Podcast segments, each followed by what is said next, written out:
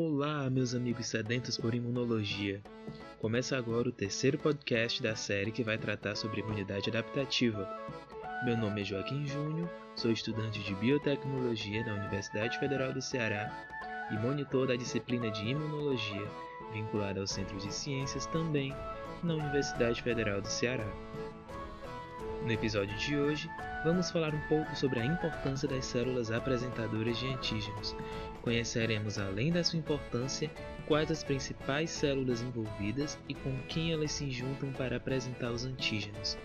Então, se você quer conhecer sobre esse grande universo que é o nosso sistema imunológico, siga-me neste podcast para informações incríveis.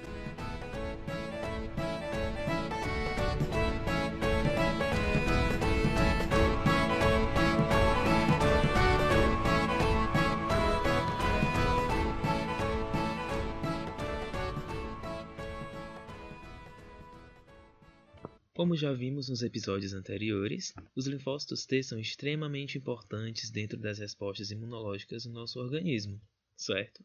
Eles são os próprios espadachins do nosso sistema imunológico.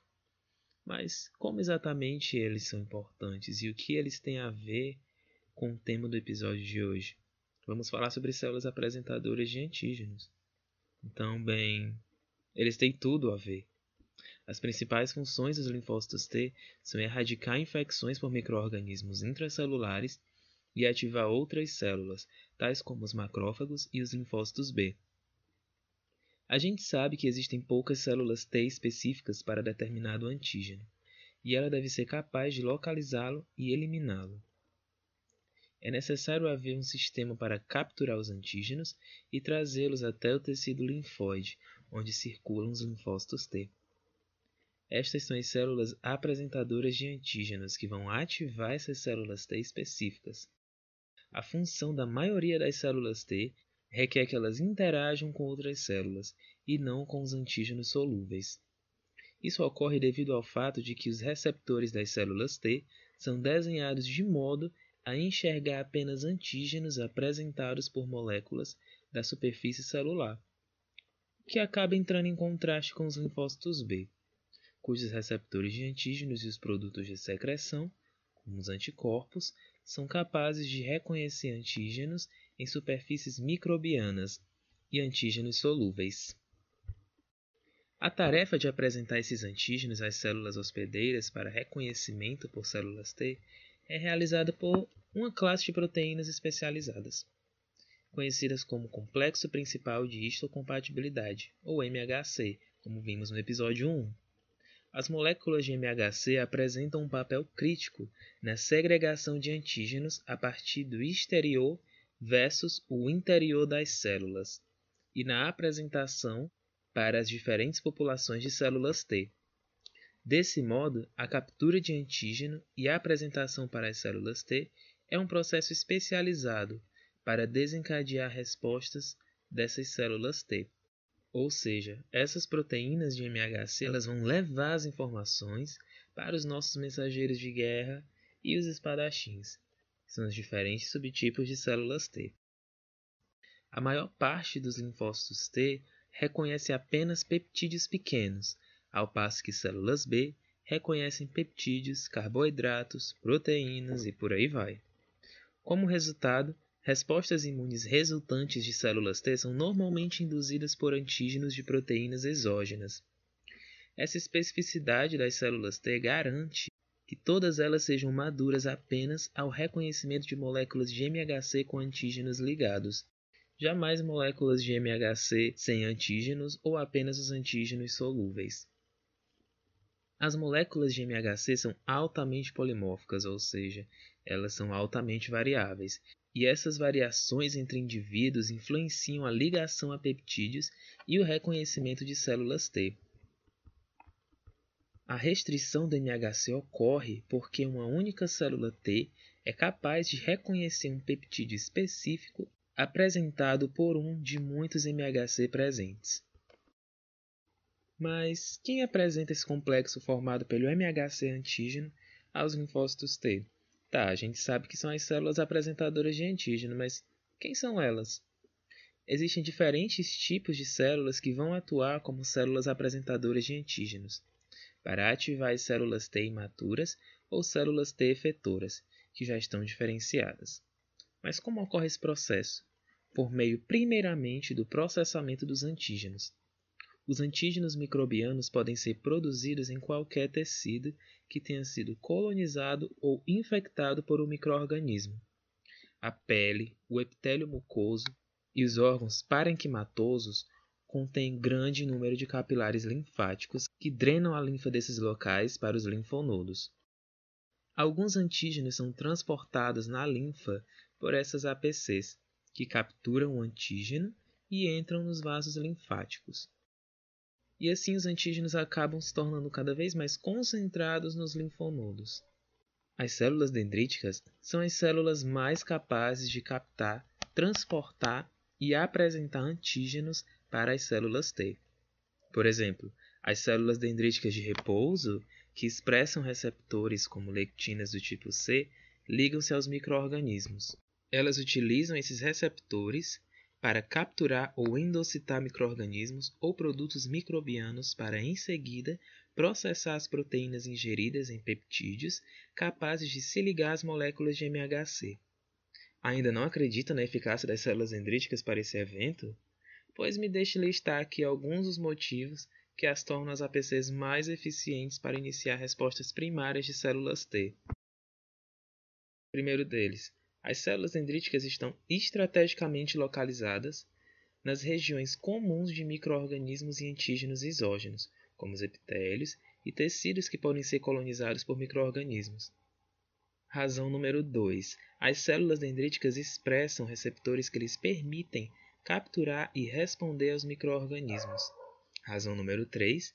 Elas migram preferencialmente pela via linfática dos epitélios e tecidos para as zonas de células T dos linfonodos, enquanto os linfócitos T virgem ou linfócitos T naif, como vimos no episódio 1, também migram da circulação para as mesmas regiões dos linfonodos, fazendo assim com que eles encontrem esses antígenos trazidos pelas células dendríticas. Razão número 4. As células dendríticas maduras expressam altos níveis de complexos peptídeo MHC, coestimuladores e citocinas. Sim, as mensageiras de guerra necessários para ativar os linfócitos T virgens. Quer mais? Ou tá bom? Espero ter convencido vocês. Porém, as células dendríticas não merecem 100% da glória. Não devemos menosprezar outras células capazes de atuar como APCs. Nas respostas imunes mediadas por células, por exemplo, macrófagos apresentam os antígenos dos microrganismos fagocitados para as células T efetoras, que vão ativar os macrófagos para matar os microorganismos.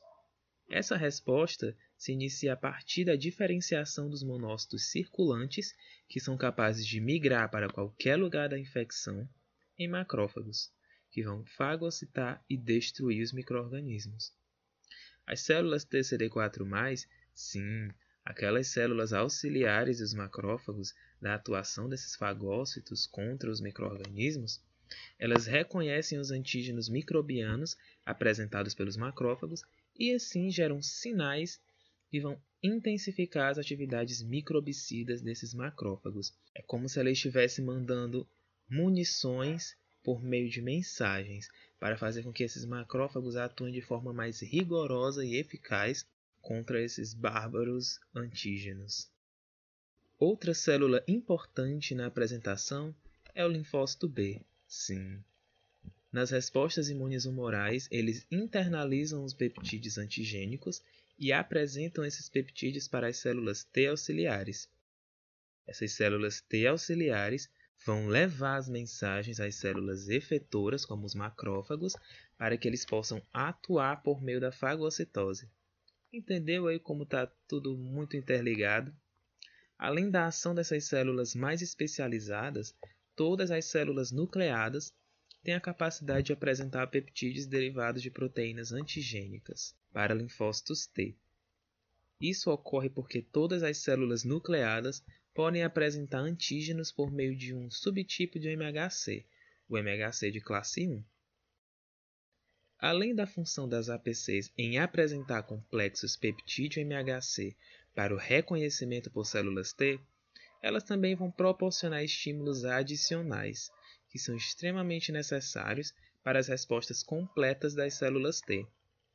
Ao considerar que o antígeno é o primeiro sinal, esses estímulos são por vezes chamados de segundo sinal, ou seja, há o reconhecimento do antígeno como primeiro sinal e há o reconhecimento das células T dos complexos peptídeo MHC para a geração de estímulos adicionais, que vão servir como segundo sinal.